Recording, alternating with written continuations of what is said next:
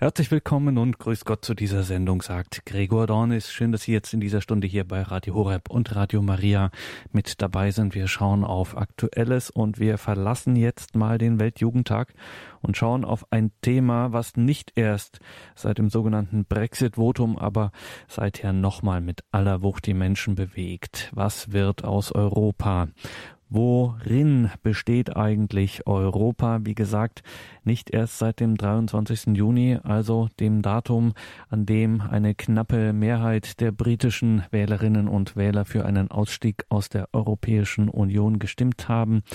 Nicht erst seit diesem 23. Juni stellen Menschen diese Frage, was wird aus Europa, was ist Europa, was macht diese europäische Identität aus. Gut eine Woche nach dem 23. Juni, am 1. Juli, blickte der Heiligenkreuzer Professor Justinus Pech, Ökonom und Theologe, in Münchner St. Peter blickte er auf Europa und hielt Ausschau nach europäischen Impulsen bei Josef Ratzinger, Benedikt dem 16. Sehr geehrte Damen und Herren, liebe Schwestern und Brüder im Glauben, ein herzliches Grüß Gott auch an unsere Hörerinnen und Hörer. Zuerst darf ich mich recht herzlich für diese überaus freundliche Einladung bedanken und es freut mich sehr, in so einer wunderschönen Kirche eine Katechese halten zu dürfen.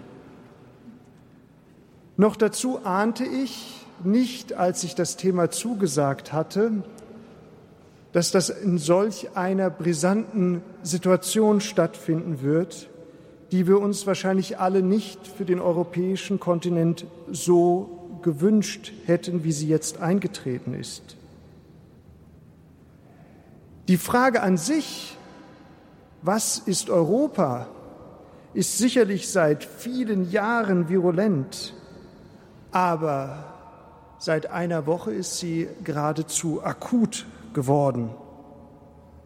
Und egal in welche europäische Zeitung Sie geblickt haben und welchen Kommentaren Sie eher zuneigen, aber eins ist irgendwie klar geworden in dieser letzten Woche. Europa muss mehr sein als nur ein europäischer Binnenmarkt mit einer gemeinsamen Währung, in der man im Sinne eines Diktums von Margaret Thatcher, I want my money back, versucht, aus den Einzahlungen, die man leistet, möglichst viel wieder herauszuholen. Auch dringend ist diese Frage, was ist Europa, wenn man überhaupt darauf schaut, wenn über Europa berichtet wird, über was wird denn da berichtet? Und auch da, wenn Sie die Tages-, Wochen- oder Monatspresse verfolgen, merken Sie immer mehr, es geht eigentlich darum, was ist der Euro oder wie weich darf er werden? Was ist die Europäische Zentralbank und wie weit darf sie eingreifen? Und wie ist das Verhältnis zwischen Brüssel bzw. Straßburg als europäische Komponenten und den nationalen Parlamenten. Dringender denn je ja ist es unsere Aufgabe, und mit unser meine ich ganz explizit, wir Christen, auf dieses Suchen und Fragen eine Antwort anzubieten. Und da wurde ich eingeladen, einen Antwortversuch anzubieten, den ich aus dem Denken von Josef Ratzinger, Benedikt dem 16. versucht habe, für Sie aufzubereiten und Ihnen anzubieten. Dazu ist wichtig zu wissen, dass seit den 70er Jahren, wenn Sie durch die Schriften von Papst Benedikt bzw. Josef Ratzinger, erst dem Professor, dann dem Erzbischof dieser überaus schönen Diözese gehen, merken Sie, wie wichtig das Thema der europäischen, europapolitischen Fragestellung ihm ist und wie oft und wie dezidiert er sich dazu geäußert hat. Interessant ist nur, ob seine Ansätze und sein Denken dazu bisher in auch ausreichendem Maße rezipiert worden ist. Und vielleicht kann es auch hier gerade in diesem Moment der Herausforderung der großen europäischen Krise eine Möglichkeit sein, von unserer Seite aus in diesen Diskussionsprozess uns einzuklinken und auch das Denken und die Gedanken, die Ideen dieses großen Europäers, der er zweifellose ist, in die Diskussion mit einzubringen.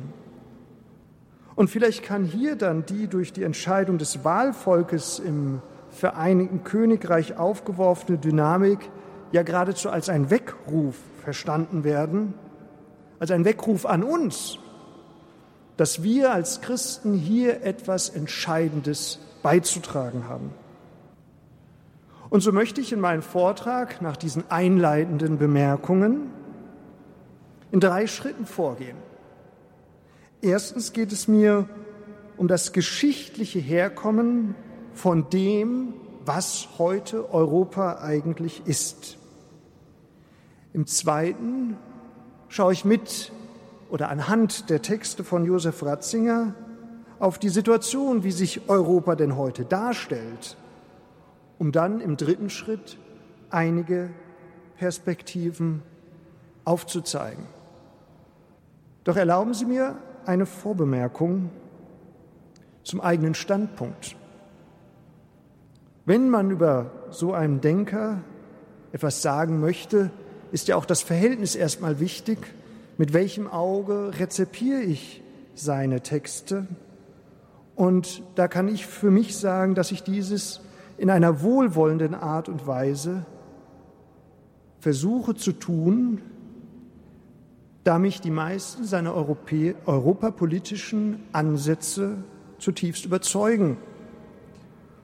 Und wie Sie eben in der Vorstellung gehört haben, gerade aus dem Blickwinkel des Ökonomen beziehungsweise auch Unternehmer, was ich war, sehe ich hier viele wertvolle Fragen und Antworten. Aber natürlich auch als Theologe und Mönch überzeugen Sie mich. Nun aber zu der Darstellung, zum ersten Schritt, das geschichtliche Herkommen von dem, was heute ist. Hier geht es, wie Josef Ratzinger es seine Art ist, er erstmal zu den Ursprüngen zurück und versucht, diese klarzuziehen. Sehr gut hat das der Präfekt der Kongregation für die Glaubenslehre vor den Vertretern des römischen Senates am 13. Mai 2004 getan, also weniger als ein Jahr vor seiner Wahl zum Nachfolger Petri. Und in diesem Vortrag geht der Kardinal von der Frage aus, was Europa eigentlich ist. Wie erklären sich seine Grenzen? Warum gehören einige Teile dazu, andere wiederum nicht? Und dabei ist für Josef Ratzinger Europa primär ein kultureller und historischer Begriff und nur sekundär ein geografischer. Dieses scheint mir ein sehr wichtiger Aspekt zu sein, der auch für die Frage der eigenen europäischen Identitätssuche neu in den Blick genommen werden sollte. Josef Ratzinger spricht hier von den Wurzeln, die Europa hat und derer es sich bewusst sein muss. Eine erste liegt hier in der Ausbildung der hellenistischen Staaten, also das, wenn wir heute immer über Griechenland und die Zahlungsprobleme dieser Länder sprechen, ist es letztlich dieser Raum, wenn wir von hellenistischen Staaten reden. Und auf der anderen Seite eben des Römischen Reiches als eine große Wurzel. Und dazu schreibt schon zu dieser Eingrenzung Herodot, der hat gelebt 484 bis 425 vor Christus. Die Perser sehen Asien mit seinen Völkern als ein Land ein. Europa und das Land der Griechen, meinen sie, liegt vollkommen außerhalb ihrer Grenzen. Damit wird wohl geistesgeschichtlich zum ersten Mal so etwas wie Europa definiert eben durch Abgrenzung. Dabei werden aber die genauen Grenzverläufe nicht angegeben. Und ein Blick in einen Geschichtsatlas genügt, um zu sehen, dass die Grenzen des damaligen Europas natürlich gänzlich andere waren als heute. Wir selbst nördlich der Alpen lagen ja zur Zeit Herodots noch außerhalb jedes Blickfeldes. Und dieses hat sich dann verändert. Im Norden gab es schon vor der Zeitwende, Zeitenwende der Geburt Christi, eine zu verordnende Eroberungsbestrebung des römischen Reiches, die durch den Limes gekennzeichnet war und der sich ja im Laufe der Zeit auch etwas verschoben hat, so dass dann auch Gallien, Germanien, Britannien und späterhin sogar Skandinavien zu den europäischen Kernländern zählen konnten. Aber auch die Grenzen im Süden haben sich ja nicht unerheblich verschoben. So ging der nordafrikanische Teil des Mittelmeerraumes im siebten und beginnenden achten Jahrhundert nach Christus, wie Sie wissen, durch kriegerische Auseinandersetzungen gänzlich verloren. Hier kann man jetzt die berechtigte Frage stellen, wie man bei solchen geografischen Veränderungen noch von einer Kontinuität sprechen kann. Und dazu schreibt Josef Ratzinger, in diesem Prozess der Verschiebung der Grenzen wurde die ideelle Kontinuität mit dem vorangehenden, geografisch anders bemessenen mittelmeerischen Kontinent durch eine geschichtstheologische Konstruktion gewahrt. Im Anschluss an das Buch Daniel sah man das durch den christlichen Glauben erneuerte und verwandelte römische Reich als das letzte und bleibende Reich der Weltgeschichte überhaupt an und definierte daher das sich konstituierende Völker- und Staatsgebilde als das bleibende Sacrum Imperium Romanum. Und dieses ist ja, damit ist das Zitat zu Ende, ein Prozess, der unter dem in Frankfurt darf ich ihn auch als Seligen verehren, also unter dem seligen Karl des Großen, ganz bewusst vollzogen wurde. Europa wurde jetzt zum Begriff für das Reich von Karl dem Großen, welches sich durch Kontinuität und Neuheit ausgezeichnet hat, mit dem sich das neue Staatengefüge als die eigentlich zukunftstragende Kraft auswies, zukunftstragend, gerade weil es sich in der Kontinuität der bisherigen Geschichte und letztlich im Immerwährenden verankert sah. Die bleibende Bedeutung der Karlschen Reichsgründung liegt gerade darin, dass durch die Konstituierung des Frankenreiches, welches sich als das nie untergegangene und jetzt wieder neu geborene römische Reich versteht, ja gerade Europa entstanden ist, so wie wir es heute verstehen. Das könnte man als eine westliche Wurzel bezeichnen. Aber dann wissen Sie ja nur zu gut, es gab auch noch Ostrom, also Zuerst Byzanz, dann Konstantinopel, das, wo heute Istanbul liegt. Und diese zweite Wurzel liegt im Ostrom. Nach dem Fall des römischen Reiches im Westen bestand ja das römische Reich im Osten weiter.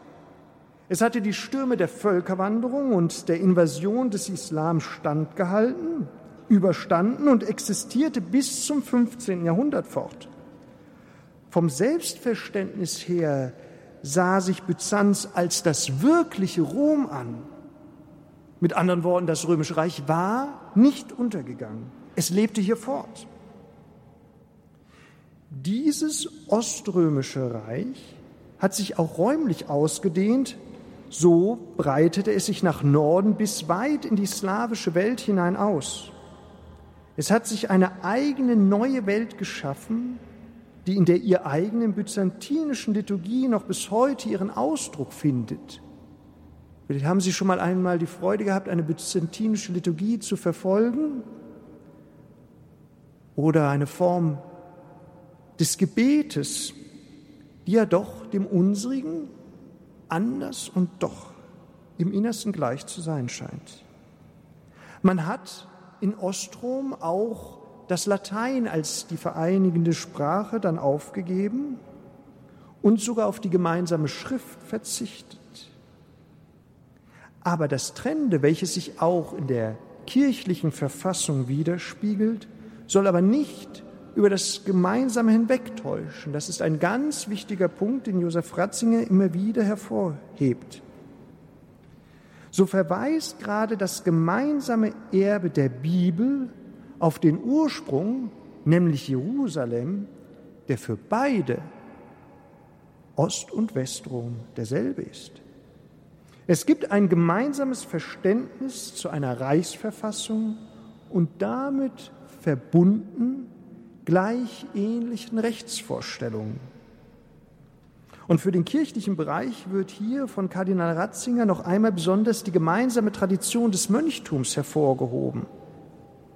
So schreibt er, ich zitiere, Schließlich würde ich auch das Mönchtum erwähnen, dass in den großen Erschütterungen der Geschichte der wesentliche Träger nicht nur der kulturellen Kontinuität, sondern vor allem der grundlegenden religiösen und sittlichen Werte der letzten Orientierungen des Menschen geblieben ist und als vorpolitische und überpolitische Kraft zum Träger der immer wieder nötigen Wiedergeburten wurde. Zitat Ende. Wenn man Ost- und Westrom und die Entwicklungen etwas vergleicht, gibt es eines, was für Kirche wichtig ist, was ins Auge sticht. Aber doch irgendwie interessant ist, nämlich die Verbindung bzw. Trennung zwischen Reich und Kirche, was bis auf den heutigen Tag eine nicht zu unterschätzende Komponente ist. Im Osten ist der Kaiser auch das Oberhaupt der Kirche, während sich hier im Westen die Stellung des Nachfolger Petra als Oberhaupt der Kirche entwickelt. Dieser Punkt müsste eigentlich noch ausführlicher behandelt werden, möchte aber nur für den westlichen Bereich daran erinnern, jeder kennt den Ausspruch des Ganges nach Canossa, was ja dieser Höhepunkt war, in der, dem der Kaiser Buße tuend zum Papst zog. Aber wir wollen noch eine dritte Wurzel betrachten, die mit dem Jahr 1453 zusammenhängt und die Josef Ratzinger in dem vorhin genannten Vortrag auch deutlich erwähnt. 1453, in diesem Jahr, ist das Oströmische Reich und Konstantinopel von den Türken erobert worden, womit die christlich-griechische Kultur von Byzanz ein Ende fand. Auch wenn damit etwas verschwand, war es dennoch wiederum nicht tot.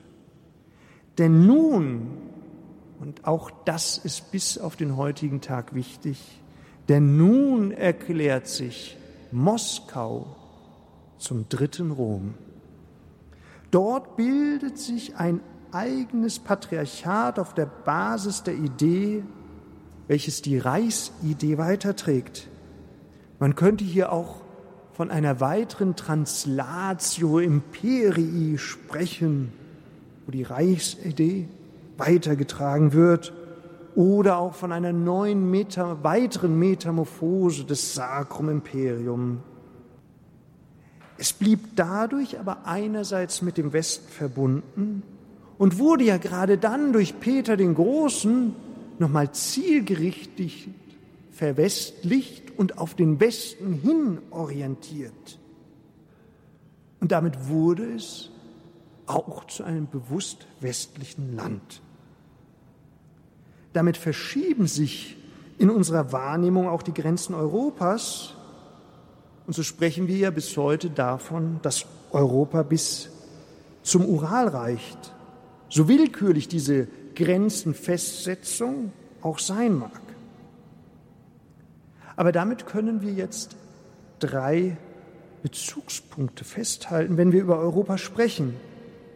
Der griechisch-römische Reichsgedanke, der sich unter Karl dem Großen weiterträgt, Ostrom in Byzanz und dann Moskau. Für den Westen werden Sie natürlich nur zu gut wissen, gerade mit Blick auf das Jahr 2017 hin, dass hier noch etwas anderes passiert ist.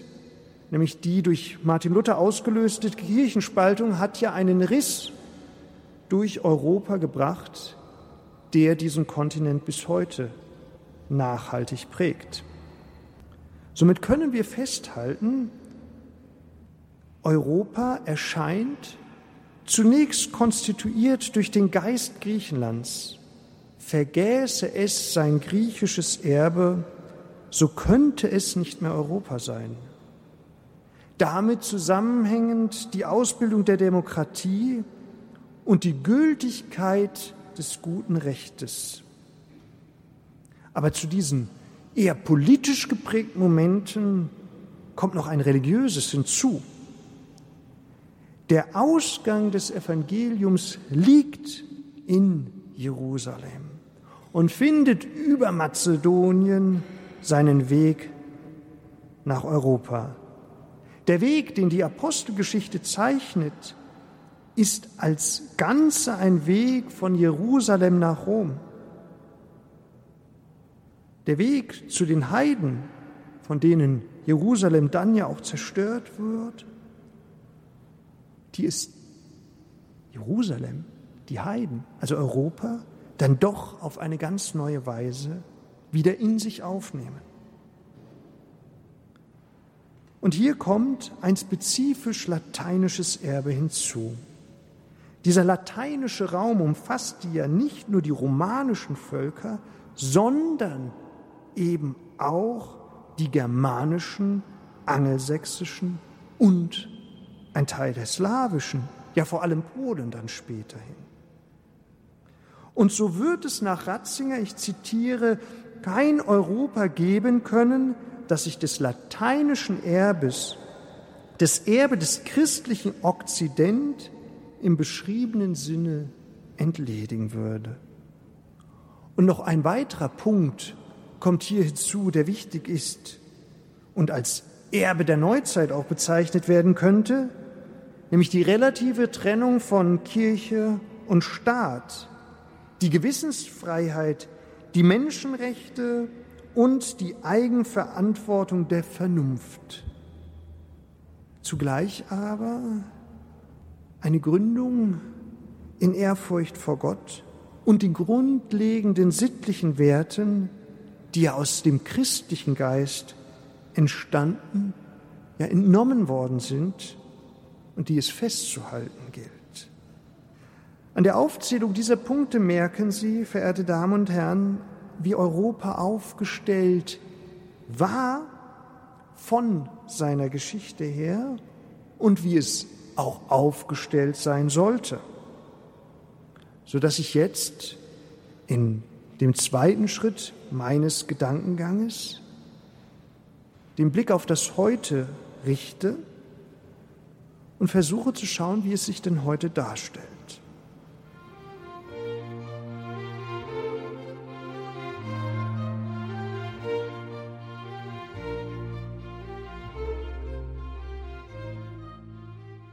Bei Ratzingers Blick auf das Europa von heute fällt auf, dass er immer wieder auf die verbindenden Elemente zurückkommt. Damit legt er auch schon den Finger in die Wunde der heutigen Situation.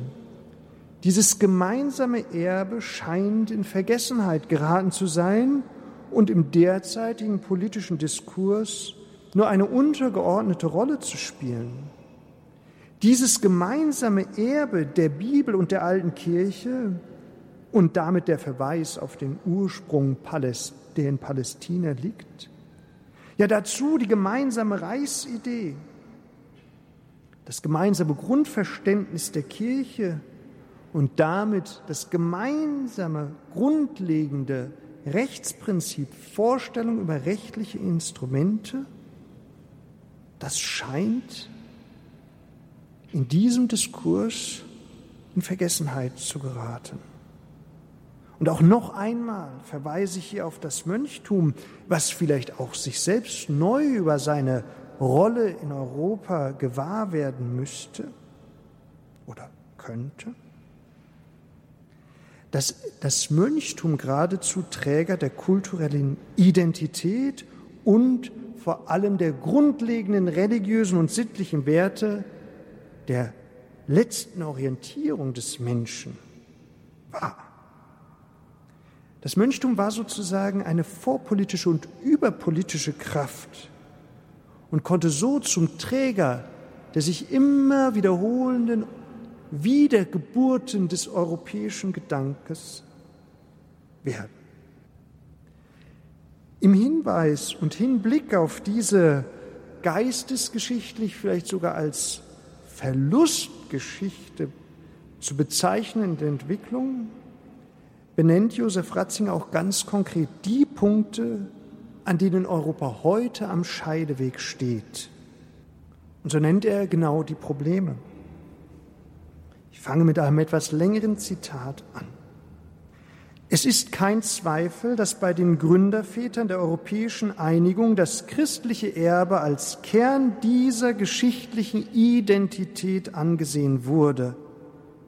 Natürlich nicht in konfessionellen Formen. Das Gemeinchristliche schien über die konfessionellen Grenzen hinweg als verbindende Kraft weltlichen Handelns durchaus erkennbar. Es wurde auch nicht als unvereinbar mit den großen moralischen Impulsen der Aufklärung angesehen, die sozusagen die rationale Seite des Christlichen herausgestellt hatten und bei allen historischen Gegensätzen durchaus mit den wesentlichen Impulsen der christlichen Geschichte Europas vereinbar schien.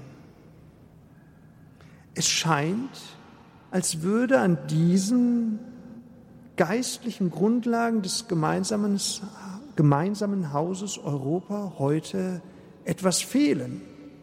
Vielleicht können Sie sich noch daran erinnern, wie es zur Diskussion kam über den Gottesbezug in der europäischen Verfassung. Wie der damalige deutsche Bundeskanzler Dr. Helmut Kohl doch versucht hat, diesen mit in die Verfassung hineinzubekommen.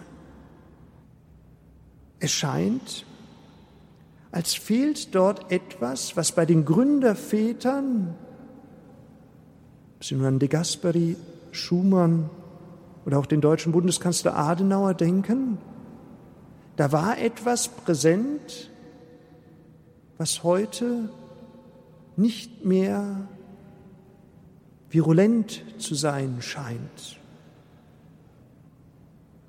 Aber vielleicht kann das auch gerade Ansporn sein. Und so kommt Josef Ratzinger zu einem sehr interessanten Schluss.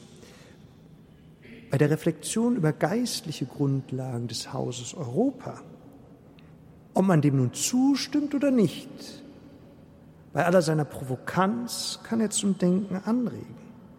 So schreibt er, Zitat, die Renaissance des Islam ist nicht nur mit dem neuen materiellen Reichtum islamischer Länder verbunden, sondern auch von dem Bewusstsein gespeist, dass der Islam eine tragfähige, geistige Grundlage für das Leben der Völker zu bieten vermöge, die dem alten Europa abhanden gekommen zu sein scheint, das so trotz seiner noch währenden politischen und wirtschaftlichen Macht immer mehr zum Abstieg und zum Untergang verurteilt angesehen wird. Auch die großen religiösen Traditionen Asiens, vor allem seine im Buddhismus ausgedrückte mystische Komponente, erhebt sich als geistige Kraft gegen ein Europa, das seine eigenen religiösen und sittlichen Grundlagen verneint. Zitat Ende. Wie immer Sie zu dem Inhalt dieses Zitates stehen, es lässt, glaube ich, keinen von uns gänzlich unberührt. Denn da wird etwas sehr Wichtiges über die Situation auch nicht nur der Politik, sondern geradezu des Christentums in Europa ausgesagt. So könnte man die Frage auch anschließen, wie können wir denn neu uns im Christlichen so verorten, dass unsere Vision über Europa auch gehört wird. Aber da möchte ich mehr zum Schluss zu kommen. Wenn man auf Europa schaut, wird man um das Jahr 1989 nicht umhinkommen. Mit dem Fall der Mauer, der Wende, hat auch ein Siegeszug begonnen, die sich in einer wirtschaftlich geprägten Denkform ausprägt und die auch in weiten Teilen das politische Denken durchdrungen hat.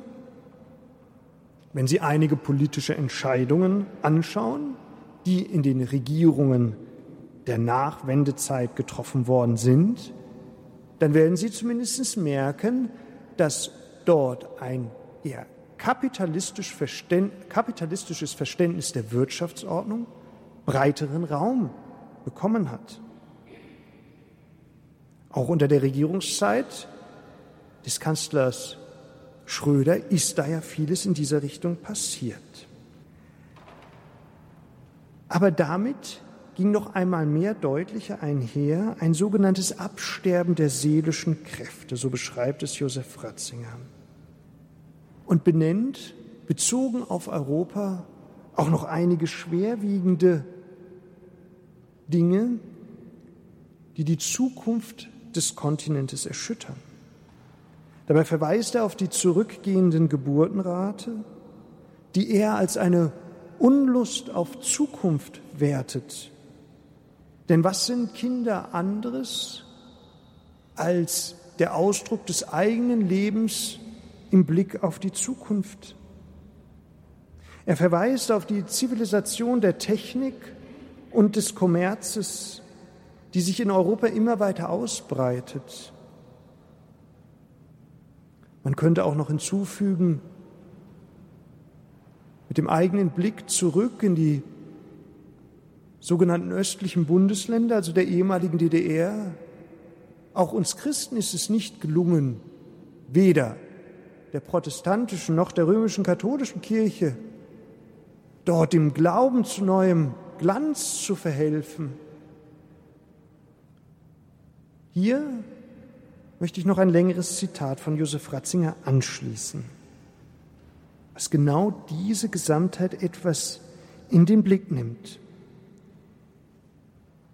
Mit dem Sieg der posteuropäischen, technisch säkularen Welt, mit der Universalisierung ihres Lebensmusters und ihrer Denkweise verbindet, verbindet sich weltweit, besonders aber in den streng nicht-europäischen Welten Asiens und Afrikas der Eindruck, dass die Wertewelt Europas seine Kultur und sein Glaube worauf seine Identität beruhten, am Ende eigentlich schon abgetreten sei, dass nun die Stunde der Wertesysteme anderer Welten, des präkolumbianischen Amerika, des Islam, der asiatischen Mystik gekommen sei. Europa scheint in dieser Stunde seines äußersten Erfolgs von innen her leer geworden, gleichsam von einer lebensbedrohenden Kreislaufkrise gelähmt, sozusagen auf Transplantate angewiesen, die dann aber doch seine Identität aufheben müssen. Dieses innere Absterben der tragenden seelischen Kräfte entspricht es, dass auch ethisch Europa auf dem Weg der Verabschiedung begriffen erscheint. Das ist in vielen Punkten eine sehr erschreckende Zeitanalyse. Und damit komme ich auch schon zum dritten Punkt, nämlich zu der vor uns liegenden Aufgabe. Wenn man sich die schon anfangs erwähnte Diskussion über Europa gerade anschaut, kommt man nicht umhin, dass zumindest in Teilen Josef Ratzinger mit seiner Analyse recht hat.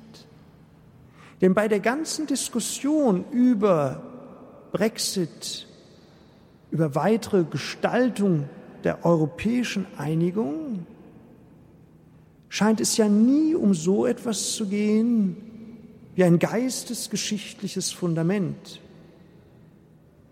Auch der Ausstieg Großbritanniens aus dem europäischen Wirtschaftsraum wird ja nur, so scheint es zumindest mir, unter dem Aspekt betrachtet, was bedeutet das für die deutsche oder die europäische Wirtschaft, was bedeutet das für die verbliebenen Partner, wie viel Millionen an Wirtschaftsleistungen wird das kosten.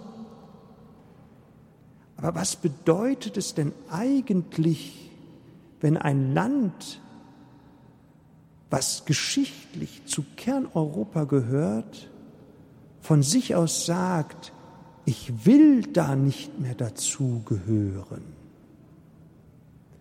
Da kann man jetzt vielleicht auf der anderen Seite mit einem schnellen Prozess reagieren, dass die politische Vereinigung weitergehen muss.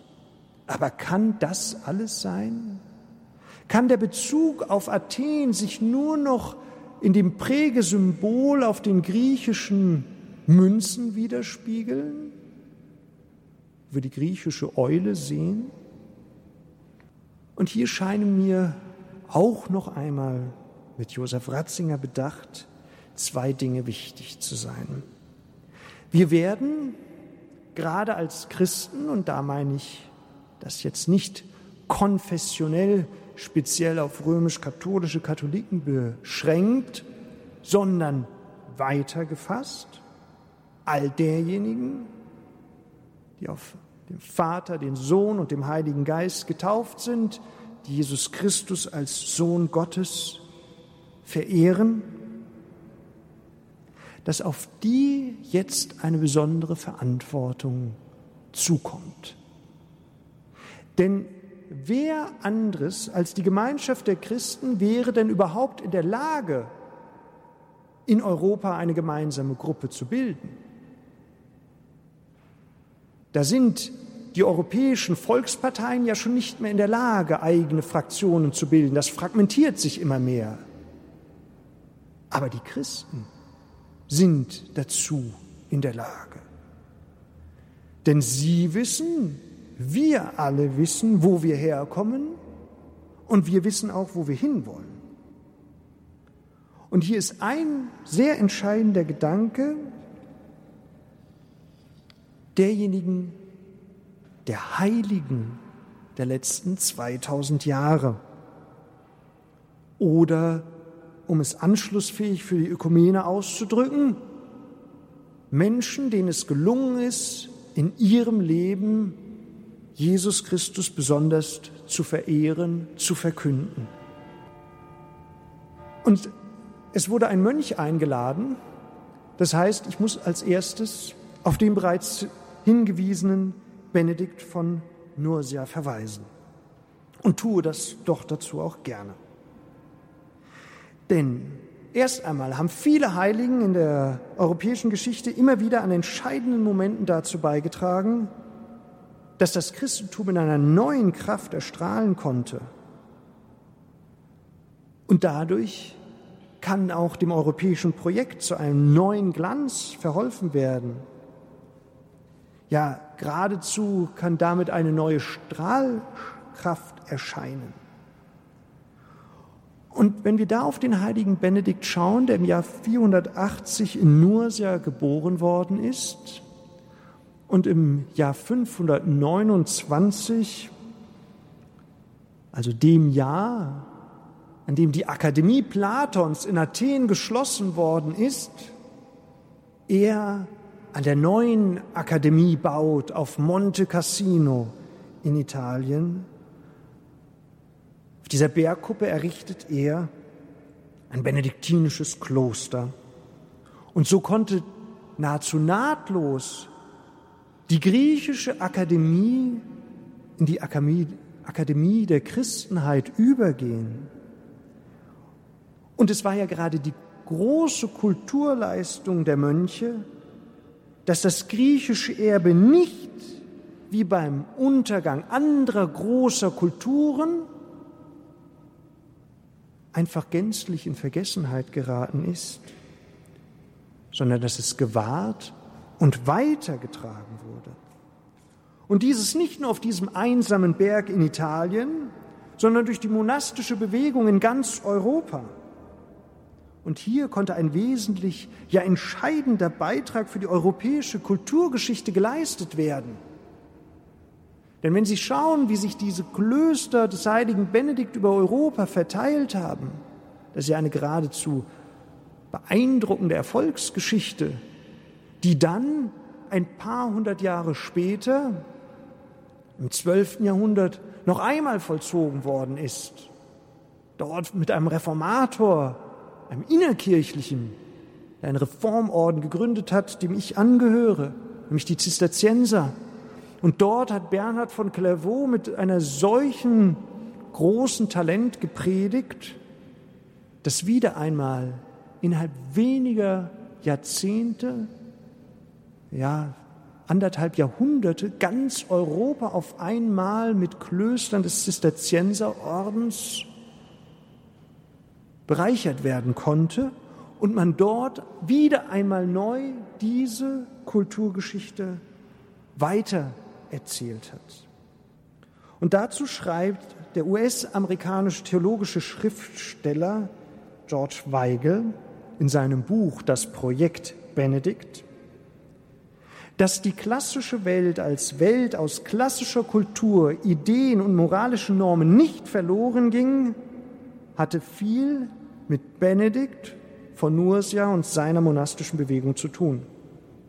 Denn das große Verdienst der Mönche im sogenannten finsteren Zeitalter war es nicht nur, das kulturelle Erbe der klassischen Welt zu erhalten, obwohl dies allein schon eine beachtliche Leistung gewesen wäre.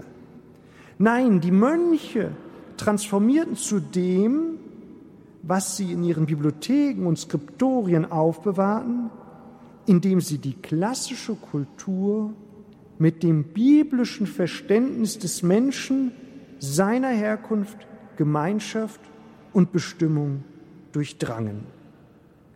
Das Ergebnis dieser Fusion Athens mit Jerusalems und Rom ist das, was wir heute als Europa kennen oder im weiteren Sinne als den Westen.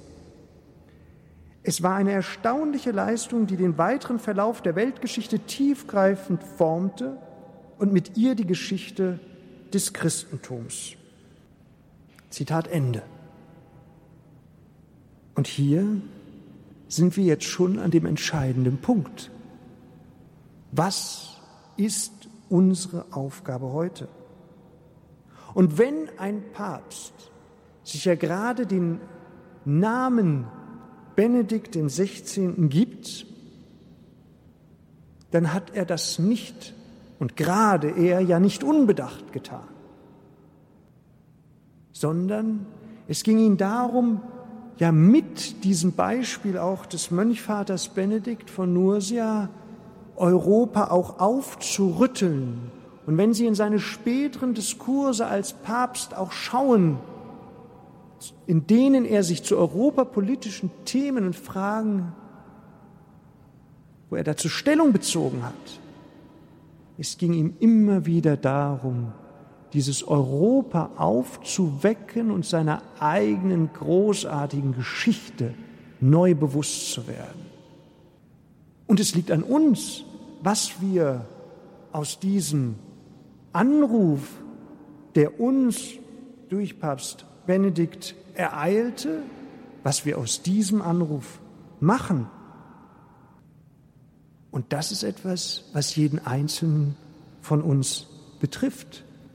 Und wahrscheinlich seine unübertroffene beste Rede im politischen Raum war sicherlich die von den Mitgliedern des Deutschen Bundestages im Reichstag in Berlin im September 2011, wo er gerade noch mal die versammelte politische Elite unseres Landes ja versucht hat aufzurütteln und ihr auch klar zu machen, ohne direkt immer auf das Projekt Europa zu verweisen, aber erst einmal, was die oberste Tätigkeit eines Politikers auch ist.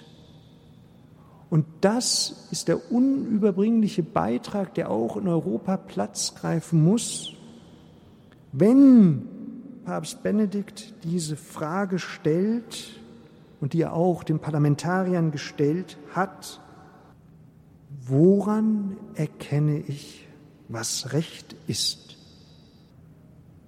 Das würde natürlich eine weitere Katechese nach sich ziehen, aber ich wollte auf diesen einen Satz hier nur hinweisen, dass Sie vielleicht einmal selbst diese Rede, die im Internet ja auch verfügbar ist, wieder neu hören oder nachlesen und sich darüber Gedanken machen, was ist die Konsequenz für mich?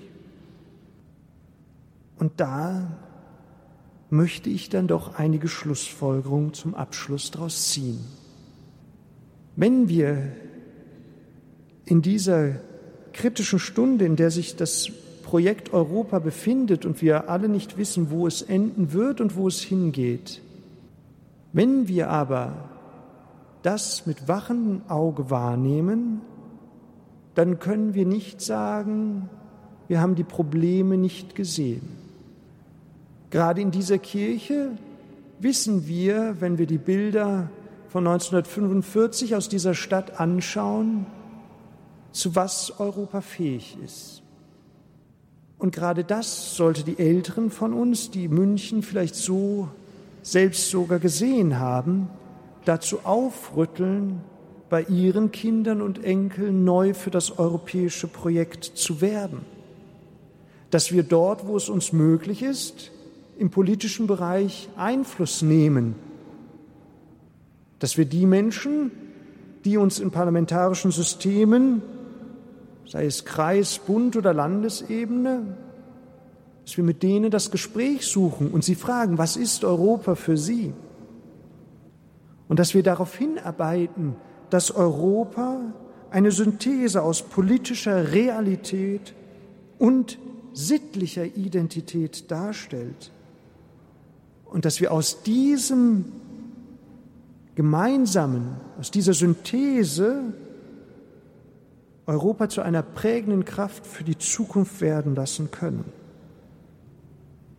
Und so müssen wir, wenn wir auch diese Gedanken des Professors, des ehemaligen Erzbischofs dieser Erzdiözese und dann des späteren Präfekten und auch Papstes unserer Kirche, wenn wir diese Gedanken hören, sehen, können wir mal die Chance ergreifen, die positiv zu rezipieren und dort, wo es uns möglich ist, umzusetzen.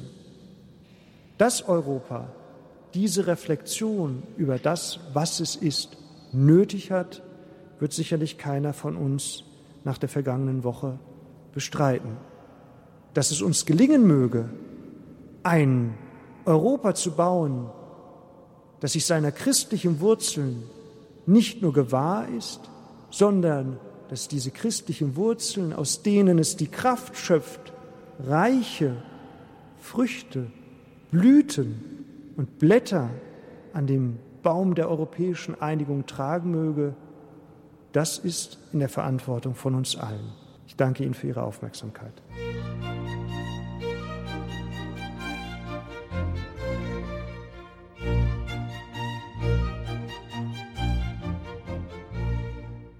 Das war Pater Justinus Pech, der promovierte Ökonom und Theologe, Professor in Heiligenkreuz, war am 1. Juli nach München eingeladen zur berühmten Katechesenreihe am Herz-Jesu-Freitag in St. Peter.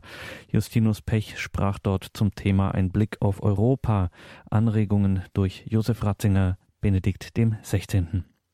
Und damit geht diese Credo-Sendung zu Ende. Gleich schalten wir wieder nach Polen zu unserem Team um Claudia Silberhorn und Regina Frei. Freuen Sie sich darauf, nun wieder live und in Farbe mit den Pilgern beim Weltjugendtag verbunden zu sein. Gottes Segen Ihnen allen und Freude im Herrn wünscht Ihr Gregor Dornis.